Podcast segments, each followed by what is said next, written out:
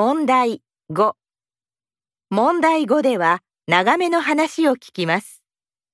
この問題には練習はありません。問題用紙にメモを取っても構いません。1番、2番、問題用紙に何も印刷されていません。まず話を聞いてください。それから質問と選択肢を聞いて1から4の中から最も良いものを1つ選んでください。